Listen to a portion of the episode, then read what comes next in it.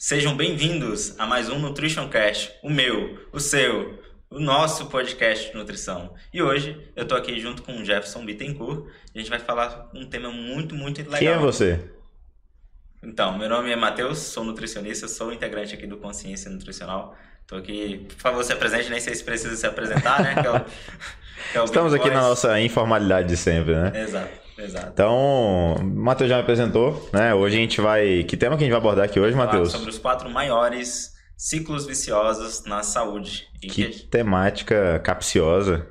Demais, demais. E é muito comum a gente atender um paciente, ele vai ter algum. Vai ter algum. É mesmo? Vai ter, vai ter. Então, vamos começar pelo primeiro. E você já passou por algum ciclo na vida? Algum ciclo vicioso, desculpa? Ah, provavelmente sim, hein? Provavelmente é. sim. Mas eu agora não me recordo. Tá. Tipo, eu não tomo café, por exemplo, o sono tá de boa, o ciclo tá tranquilo. Tá, e quem, quem nos acompanhar até o final deste podcast vai descobrir os quatro principais, os quatro maiores ciclos viciosos. Uhum vai entender como eles funcionam, como eles repercutem no nosso organismo e também vai entender e ver estratégias práticas que a gente aplica no consultório de nutrição para como solucionar, como quebrar o ciclo vicioso, que é o como grande problema. A gente pode né? orientar o paciente, né? Eu acho que essa é a principal, que é usar a mesma linguagem da pessoa para ele entender e realmente mudar. Exato. Né? E aí? E aí, vamos começar pelo primeiro? Vamos. Vamos falar sobre a cafeína, que eu acho que é. Ah, eu sou viciado em café. Quem? E às vezes, muitas vezes, olha aí, tomando um cafezinho ali, ó.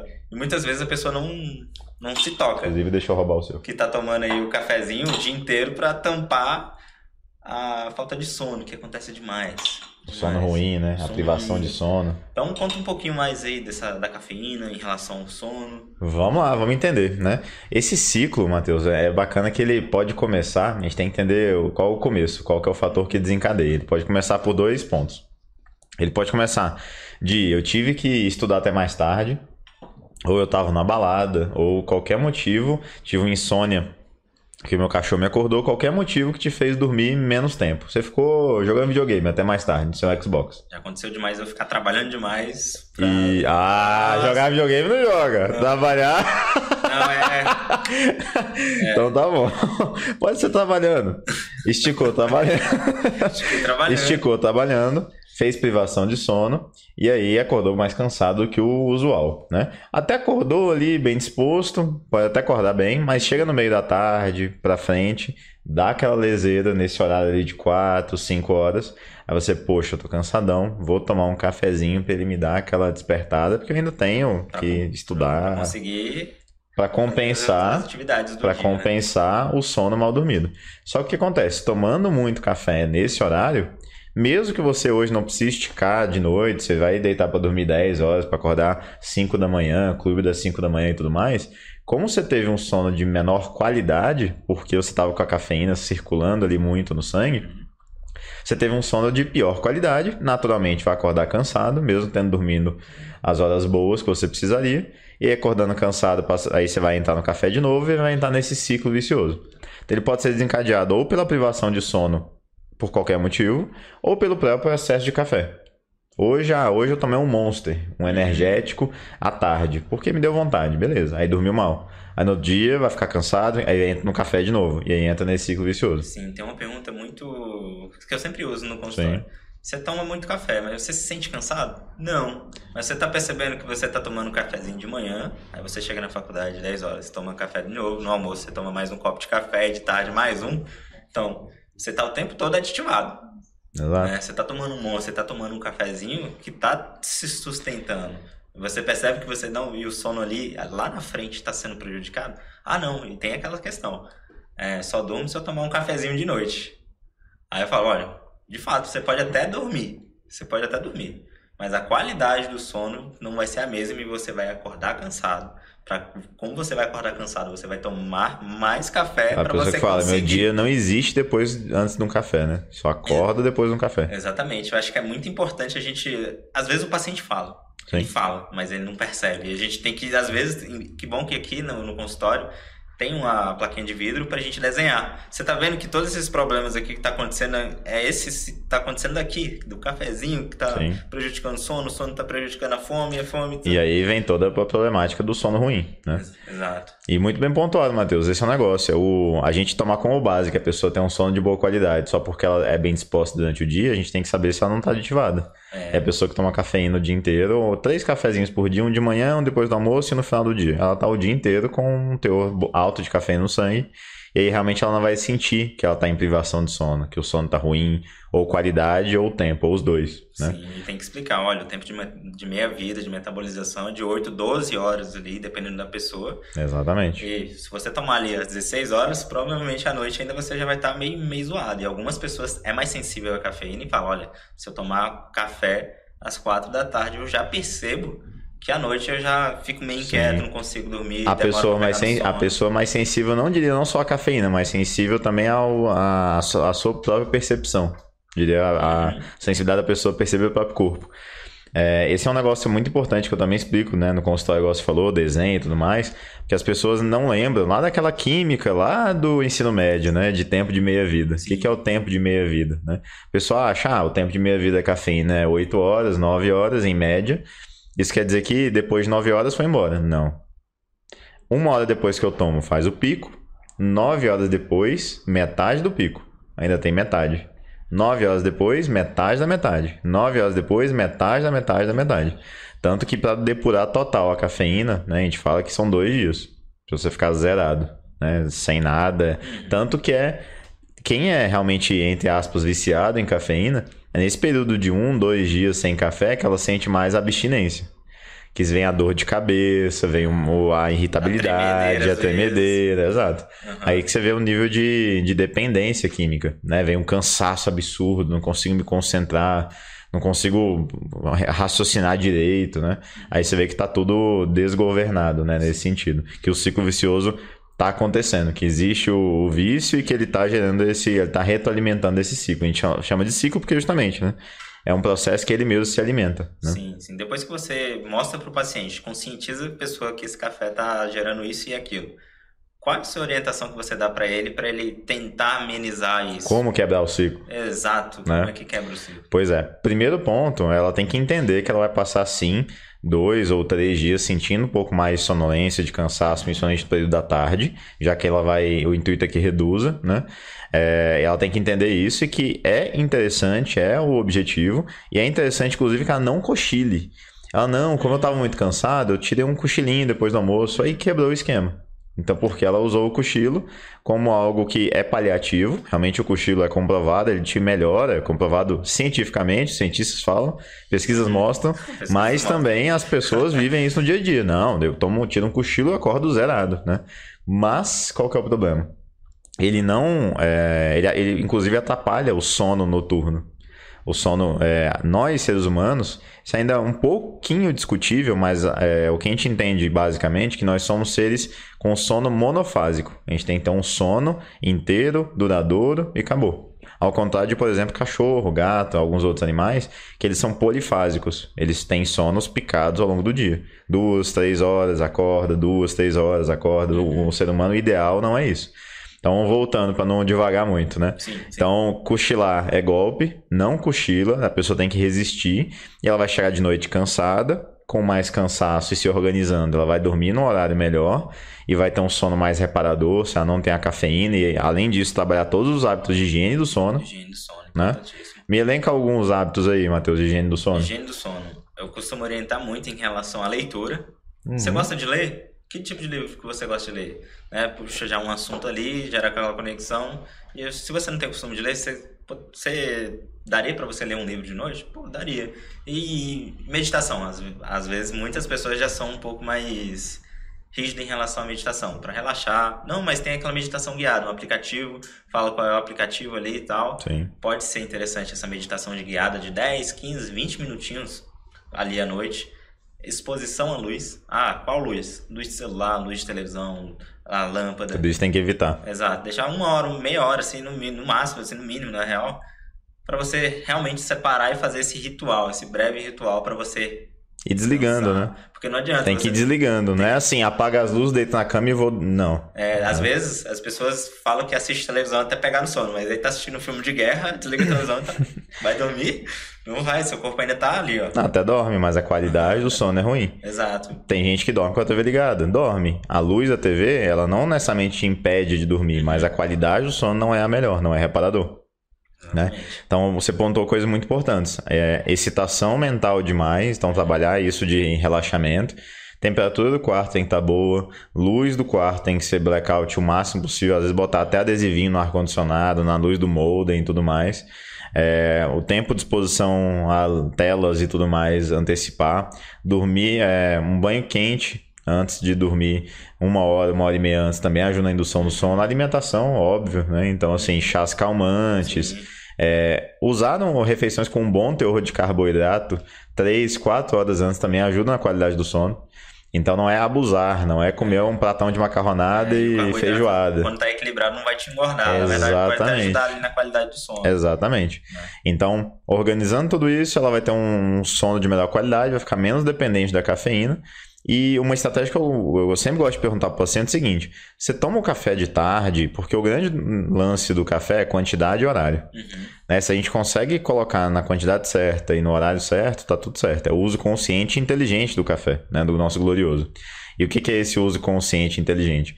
É ele pela manhã uma, duas doses, 70, 100, 150 miligramas de cafeína por dia. É algo que provavelmente não vai te atrapalhar, te afetar em nada. Né? Então a pessoa, ah, eu gosto de tomar um café depois do almoço. Tá, mas você gosta porque ele te desperta, pelo efeito dele, ou você gosta pelo sabor, pelo social? Ah, eu gosto porque ele me desperta. Tá, isso aqui é um problema e aí a gente vai, você vai sentir mais cansaço, a gente não, não quer esse efeito. E é isso. É conscientizar nesse sentido. Agora, se ela toma porque ela gosta do sabor, Tá, toma um descafeinado. Descafeinado. Sem Essa problema. era uma das dúvidas que eu ia te perguntar. Uma ótima escapatória. Tipo, de tarde poderia tomar um descafeinado? Tranquilamente, tranquilamente. ali... Tranquilamente. Se for pelo hábito, o hábito, eles normalmente são 100% ou 99, 98% descafeinados. Então é algo que já vai resolver a situação. Tem aquele lance de fitomelatonina, né? Coisa, é isso aí, para mim é forçação de barra. É muito, muito baixo para ter alguma, alguma eficácia. Hum, é, exato, exato. é. Então, é muito mais pensar nesse sentido. Uhum. Então, a gente ajuda a quebrar o ciclo vicioso. Hábito, e não, não muda muito a rotina da pessoa. Gosta hum. de tomar um uhum. cafezinho? Vamos trocar pelo descafeinado. Pode ser uma. Tem de cápsula, tem em pó pra coar, tem da Melita, da Três Corações, tem um monte de marca hoje, tá bem popularizado. E sentir o cheiro, já a pessoa isso. já. Que é... tem um ritual também fazer o cafezinho. Ou, ou é isso, ela, ela não gosta necessariamente do café no meio da tarde. Ela gosta de parar de trabalhar no meio da tarde. ela gosta de fazer uma pausa de 10 minutos para encontrar todo mundo e tomar um cafezinho. É. Então, nesse momento, pode entrar o café descafeinado. É, esse lance é pensar que também é uma questão social. É o social, né? exato. Então, assim, a gente não está quebrando isso. A gente está adequando. Né? Esse eu acho que é o grande intuito do nutricionista. E assim a gente consegue quebrar o ciclo vicioso da cafeína e do sono ruim. Cafeína, sono ruim. Cafeína e sono ruim. Essa dependência. Né? Não, maravilha, maravilha. Acho que a gente fechou primeiro esse ciclo. Esse primeiro ciclo, né? E o segundo ciclo, Matheus? Segundo ciclo. Quer falar sobre qual? Vamos falar do outro que também é alimentar, né? Tá. Doce. doce. Doce. É realmente doce é bem comum. O doce, é, eu já percebi que está muito ligado a hábito, comportamento e até mesmo vinculado a memórias afetivas de. E fisiologia, tem tudo a ver. Tipo, tá muito, muito intrinsecamente ligado. Ah, porque eu lembro da minha infância, por exemplo. Aí eu como. Então a gente tem que, no momento que a gente está discutindo, ah, você gosta de comer doce, mas você, você para pra sentir o gosto do doce. Sim, é, tipo, eu fiz essa indagação para uma paciente minha. Você sente o sabor do gosto do, do doce que você come? Ela parou assim. Não. Só come, engula. Ela parou, ela travou assim, falou: caramba, eu gosto de comer o doce, mas eu não não sinto o sabor do, do, do doce. Sim. Então, uma, uma das estratégias para trabalhar com essa paciente foi como doce, mas pare ali sinta sabor. Porque senão, qual é o ciclo vicioso do doce? É comer. Quando você não tem qualidade do tempo que você está ali para sentir o sabor, você vai acabar extrapolando pela quantidade. E aí pode ser ruim, porque você come, não sentiu o sabor e você come mais. Sim, sim. Vamos, vamos entender primeiro todo o ciclo, né?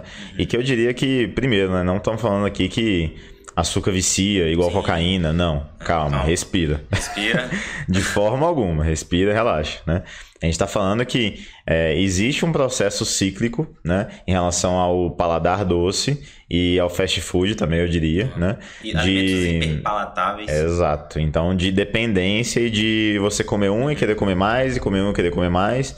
E não só esse inicial, né, que pode acontecer, já vamos entender como isso funciona, uhum. mas também o secundário, eu diria. E aí eu tô tirando da minha cabeça essa classificação. Tá. Que a inicial seria fisiológica, aquela de. Vamos explicar primeiro, então na ordem, né? Então a primeira fisiológica, eu sinto o sabor doce ou alimentos hiperpalatáveis. Uhum. Isso estimula a chamada via hedônica. Hedônica vem de hedonismo, que é busca de prazer. E aí eu quero comer mais, eu quero ter mais prazer. Uhum. Então eu Sinto sabor doce, quero mais prazer. Sinto sabor doce, quero mais prazer. E aí é o efeito bis. Eu como um e quero outro, e quero outro, e quero outro. Essa é a primeira, que é instintiva, é mais intrínseca, todo mundo está sujeito a ela, digamos assim, né? Daí a gente vai para o segundo. Para o segundo, o efeito secundário, digamos assim, que pode realimentar esse ciclo. Que é o quê? Comi um doce ou uma besteira, com muitas aspas, ou algo nesse sentido, e aí eu me arrependi.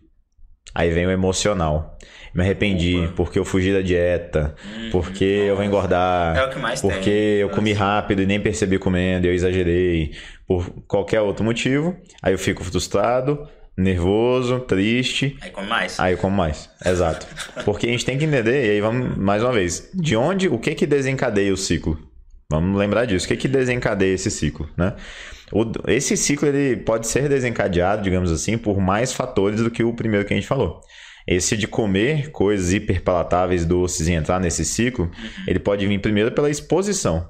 Eu não estava nem com vontade de comer doce. Aí o Vinícius pegou e me ofereceu uma paçoca.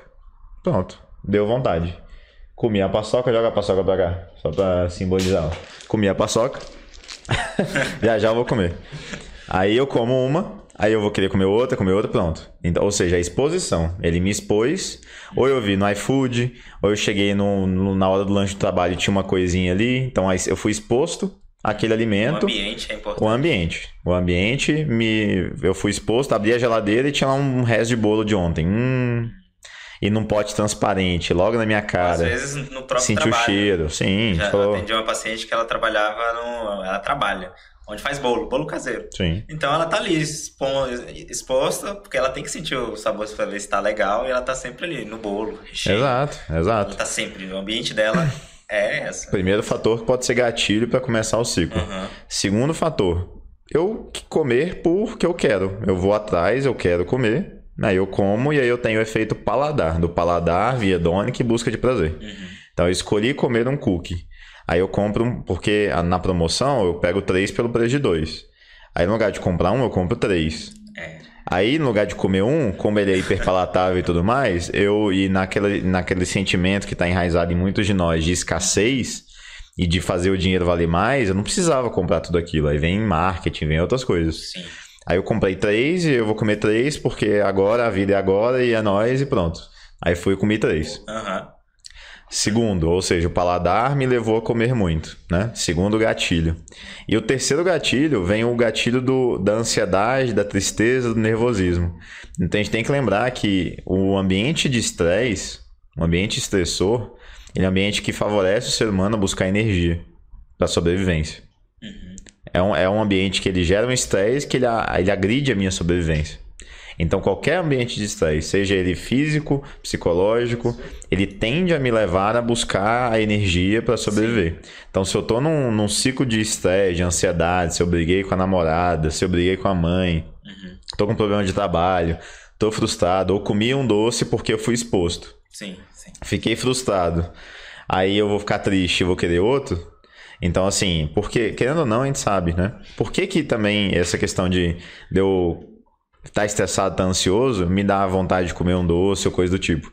Porque isso é energia, isso garante que para sua existência não vai faltar energia. Isso é uma questão existencial e também tem a questão fisiológica. Quando eu como doce, alimentos hiperpalatáveis, eu tenho é, uma descarga grande ali de serotonina, aumentando isso a nível de cérebro e também dopamina, isso dá um bem-estar. Isso dá uma satisfação, uma realização, isso é um afago. Uhum. Passa a mãozinha na cabeça. Sim, sim. Né? Só que o problema é que a pessoa, ela vai buscar, ela tá triste, ela vai buscar felicidade no prato, só que ela só encontra comida. Sim, sim. Ela não encontra felicidade. Sim, sim. Esse é um problema. Esse é um né? problema. Você citou aí fisiológico, falou aí sobre o ambiente e o estresse. Agora a gente está entrando no comportamental. Exato. Que é, tá ligado. Que tá ligado. Claro que não tem como separar ali. Eles estão todos juntos. O é. pau tá quebrando com eles todos ao mesmo tempo. Um, um ponto pode gerar o gatilho maior naquela pessoa. Só ser... que, exato. Só que entendendo isso, a gente identifica nesse meu paciente qual que é o principal nele. Uhum. E trabalha em cima. Eu acho que eu botaria mais um ponto que é a organização. Em que sentido? No, sentido ah, de, de fome, hora, exato. Tipo, ah, outro. tô trabalhando de tarde, nem percebo que eu tô com fome. Chega em casa, não tem Exatamente. nada pronto. Exatamente. Pela falta tô de Tô com muita fome, sim. Ah, não tô com muita fome, vou pedir o iFood que é mais fácil. Uhum. Muito mais fácil. Né? Agora tem aquele miojo doce. Nossa, eu Nossa, vi isso aí. meu Deus, cara. Agressivo. Agressivo. Mas essa organização, às vezes a gente organiza sim. a vida da pessoa, botou uma refeição ali no lanche da tarde. Sim. Ela já chega em casa mais tranquila, mais Sim, exatamente. vamos assim dizer. Fome, exato. exato. Que, querendo ou não, é, entra naquilo do, do estresse pro organismo, da busca pela energia. E é bom você falar disso da fome, porque quando a gente tá com fome, fome mesmo, é, é, é um sentimento muito primitivo. É, muito instintivo, a gente já falou disso aqui em outros episódios. Isso com fome, meu Deus, cara. Só um, um parênteses. A gente, antes de começar a gravação, o Matheus estava no shopping almoçando. Ah, tô indo lá pra gravar, mas e o lanche? Vai ter lanche? Tem que ter o lanche, cara. Planejamento. Tava, Planejamento. Não tava cobrando, tava se planejando. Exato, né? exato. É porque, então... galera, vou dar um parênteses aqui, porque a gente já gravou e não teve lanche, eu saí daqui com fome, cara.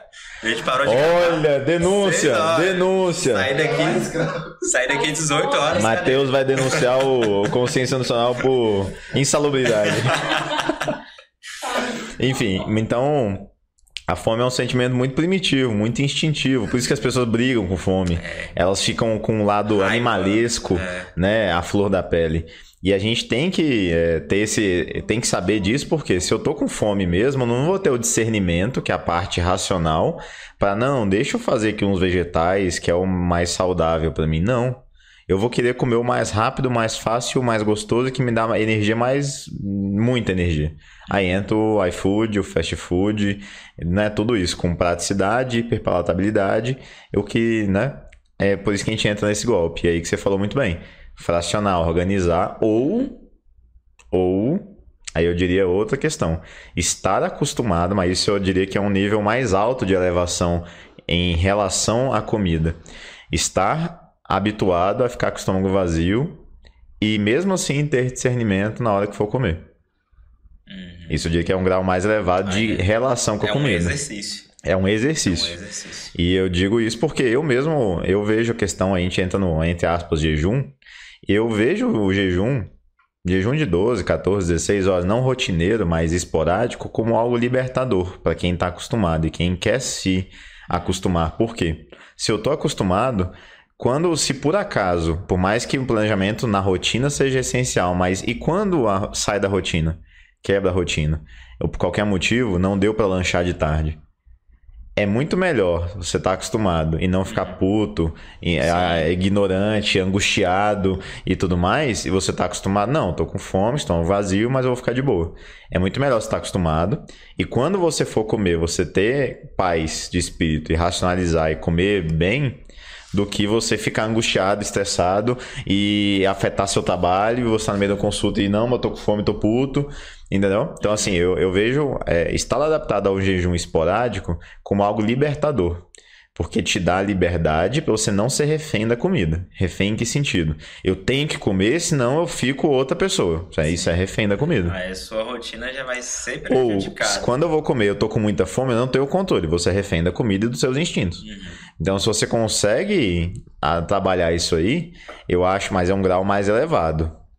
Eu acho que a gente consegue também, eventualmente, quebrar ou evitar esse ciclo né, da fome como um gatilho para esse efeito secundário. A gente falou aqui em vários pontos que a gente pode atuar para nós profissionais identificar e saber trabalhar com ele. Agora envolve como é que a gente pode fazer para educar, né? Eu acho que o Sim. principal ponto é a gente fazer Como resolver? nutricional. Sim. Primeiro, identificar o ponto. É estresse, é trabalho, é falta de organização, é o ambiente. Explicar para o paciente, ele tem que saber o que acontece. É, exato. Explica qual é o ponto que está atingindo Consciência nutricional. Exatamente, consciência.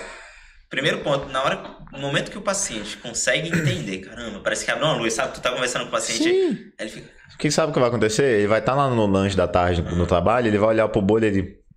Eu não tava com vontade de comer bolo. Uhum. Me deu vontade que eu vi aqui. Isso dá consciência.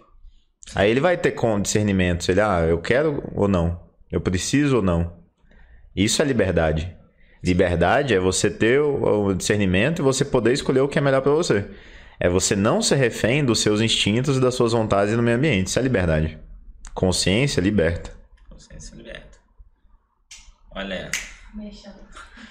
É, então, acho que trabalhar essa parte de educação nutricional é fundamental para gerar a consciência e ele realmente, de fato, mudar. Se você fizer uma, uma consulta meio errada, vai, faz ali, não para um tempo para realmente explicar qual é o ponto, porque às vezes uma coisinha que você explica que, que é uma coisa que é bem Sim. fácil para nós que tem a consciência, mas para aquele paciente vai.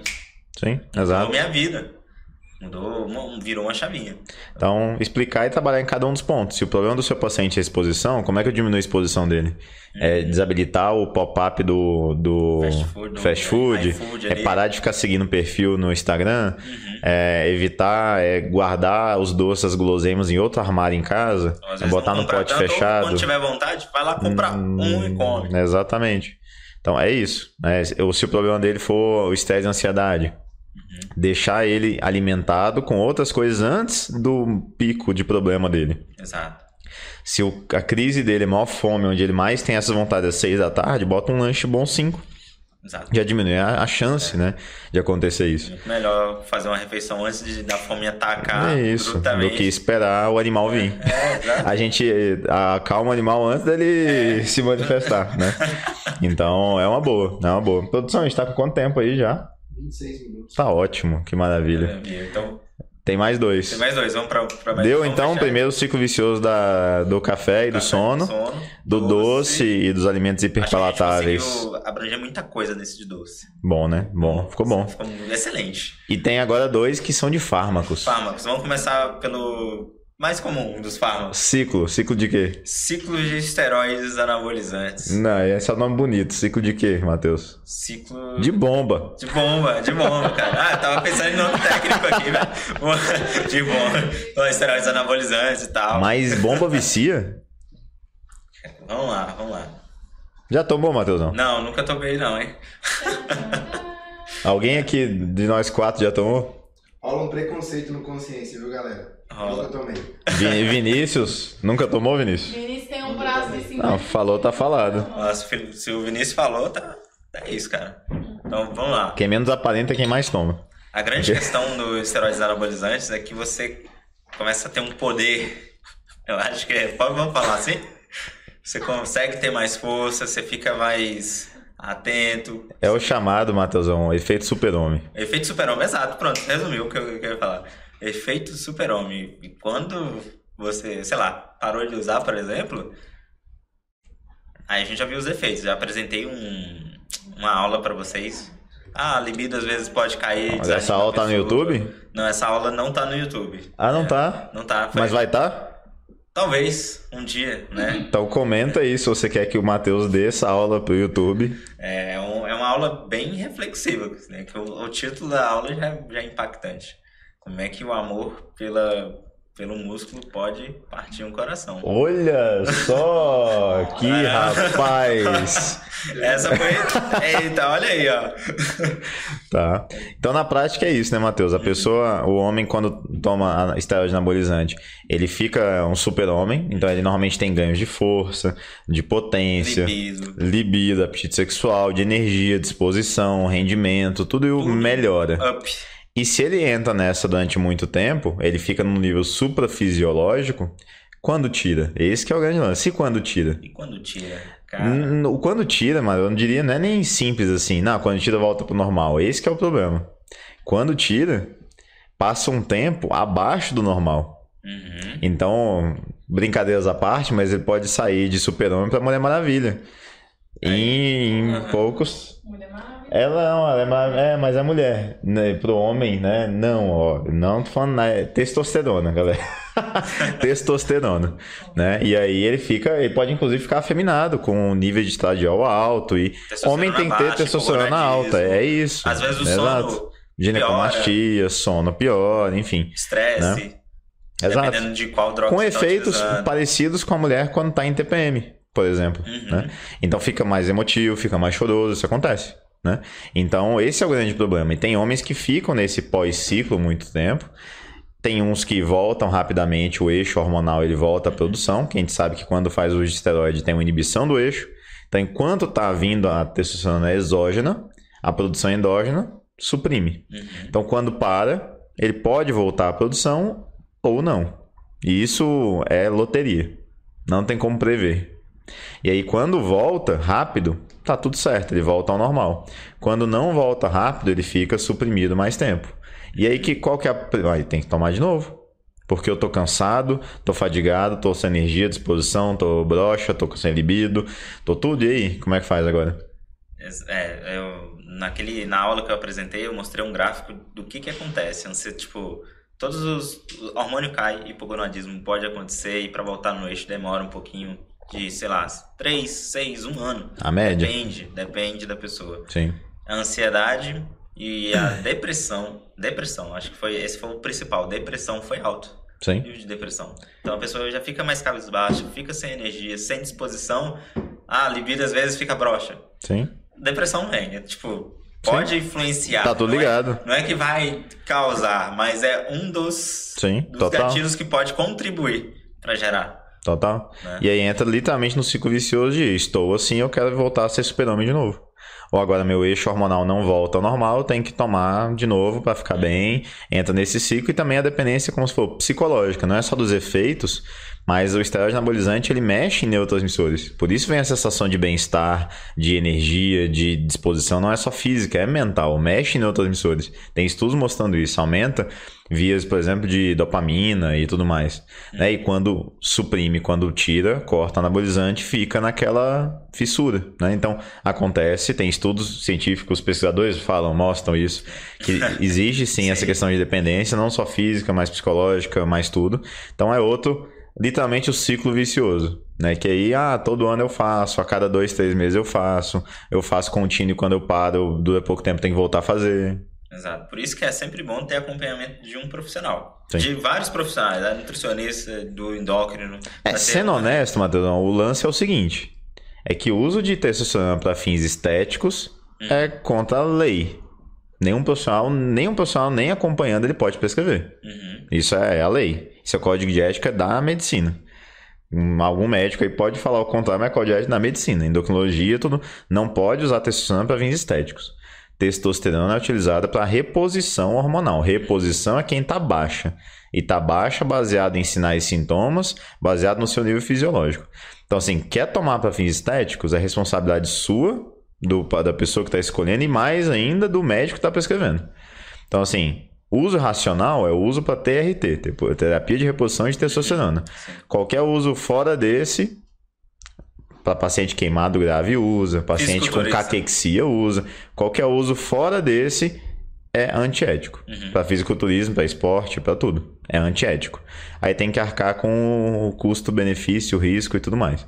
Mas aí é o profissional que está prescrevendo, é o, a pessoa que está assumindo os riscos. Que a gente nem falou aqui em risco de saúde. A gente nem tocou nesse assunto que você falou.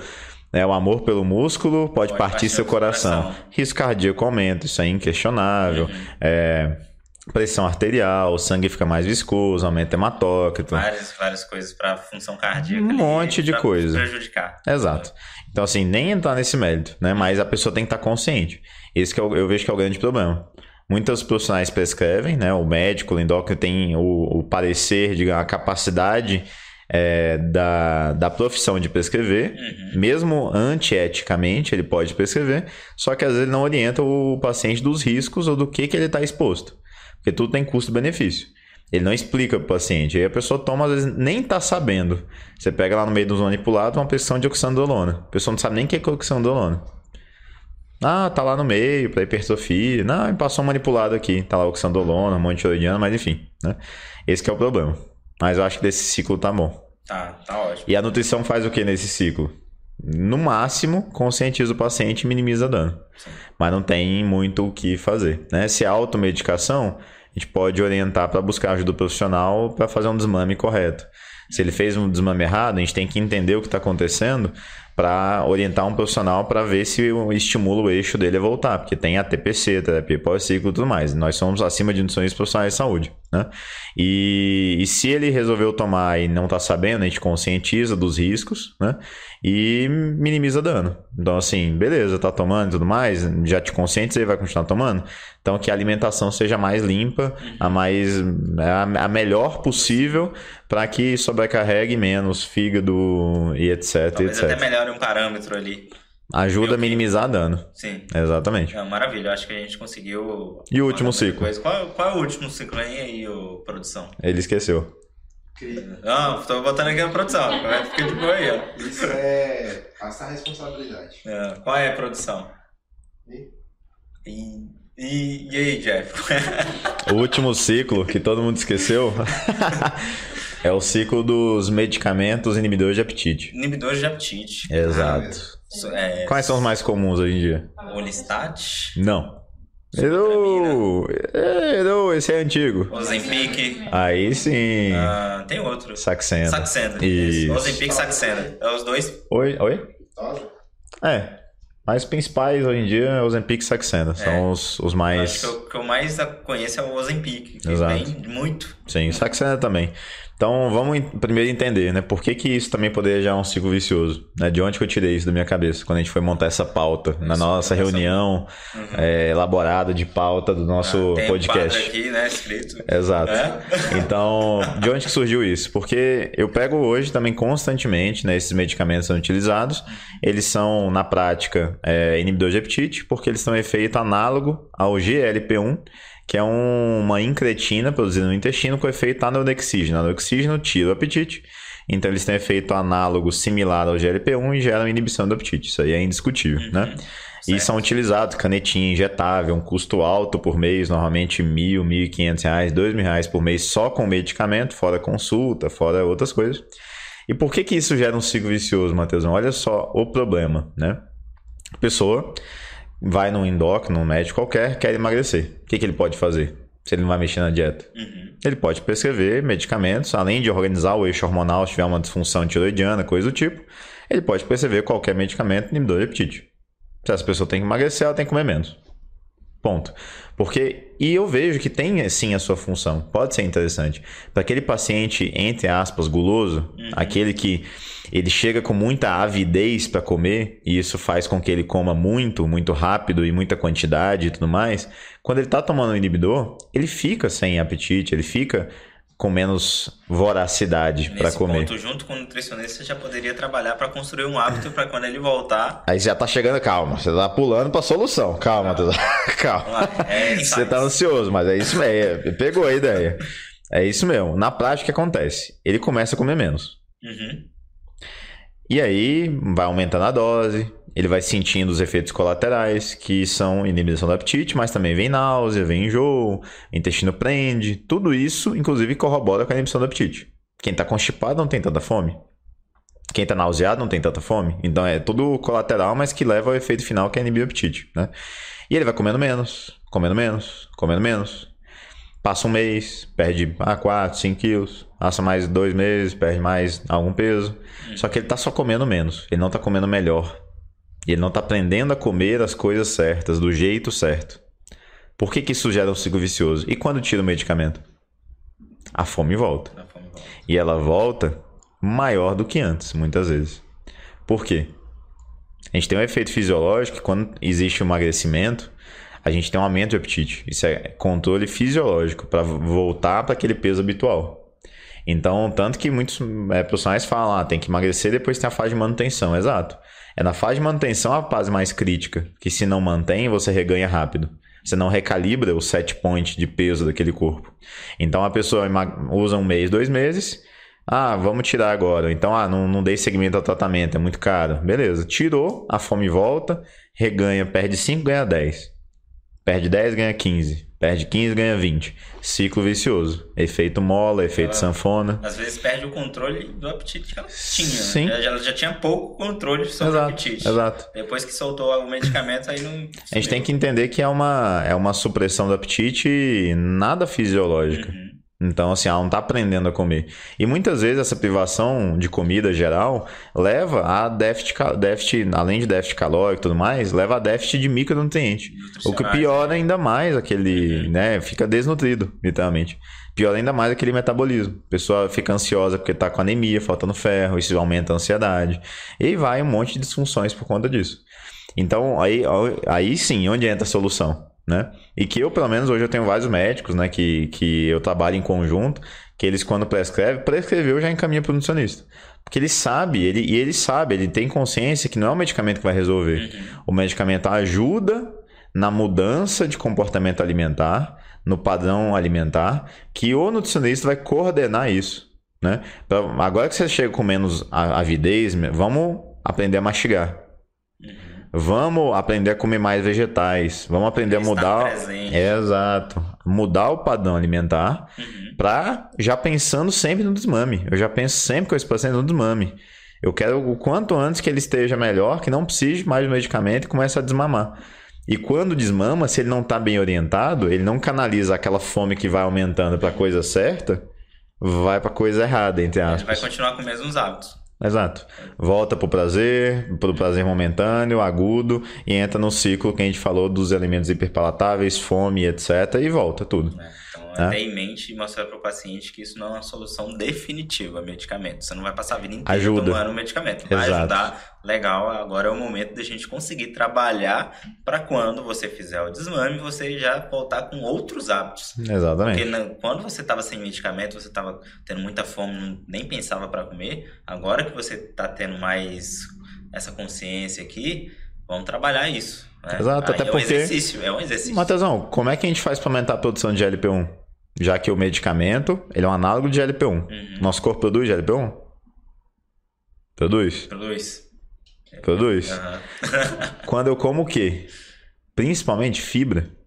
Sim, sim. A gente tem que lembrar, exato, a gente tem que lembrar que comendo mais fibra, eu vou ter fermentação pelas bactérias intestinais, produzindo butirato, e o butirato vai lá na célula L intestinal e estimula a produção de GLP-1. Uhum. Então, assim, como é que eu faço para desmamar a Saxenda e Ozempic? Nutricionalmente falando, junto com o médico, óbvio. Mas nutricionalmente, como é que eu faço para aumentar o aporte de GLP-1 naquele organismo? Aumenta a fibra.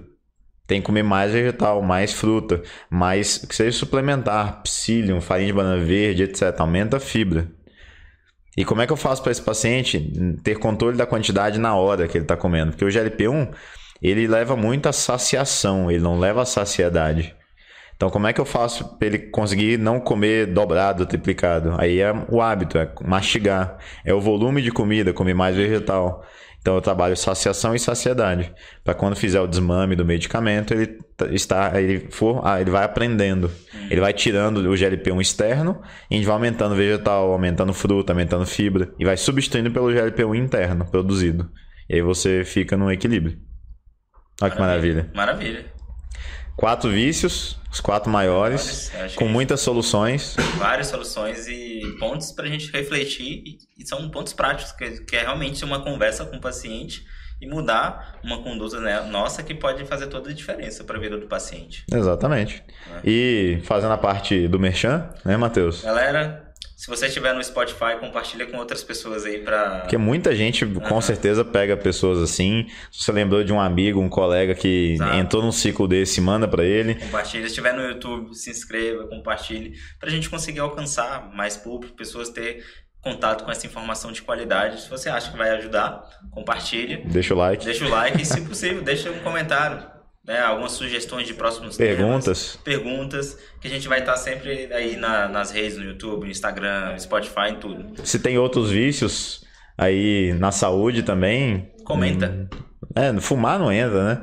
Mas é. pode ser também, mas enfim, comenta outros aí, tá bom? Matheus, muito obrigado pela companhia. eu que agradeço. Salve, produção. Uou! Até a próxima. Até a próxima, galera. Afago. Tchau.